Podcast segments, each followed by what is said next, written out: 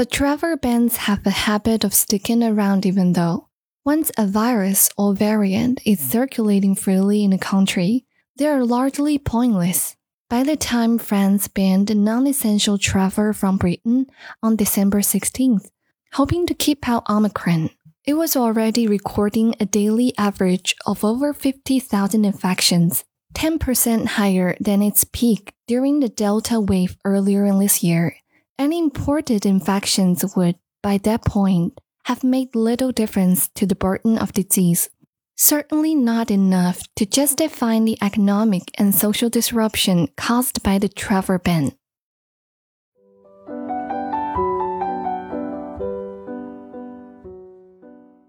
Life is full of peaks and troughs.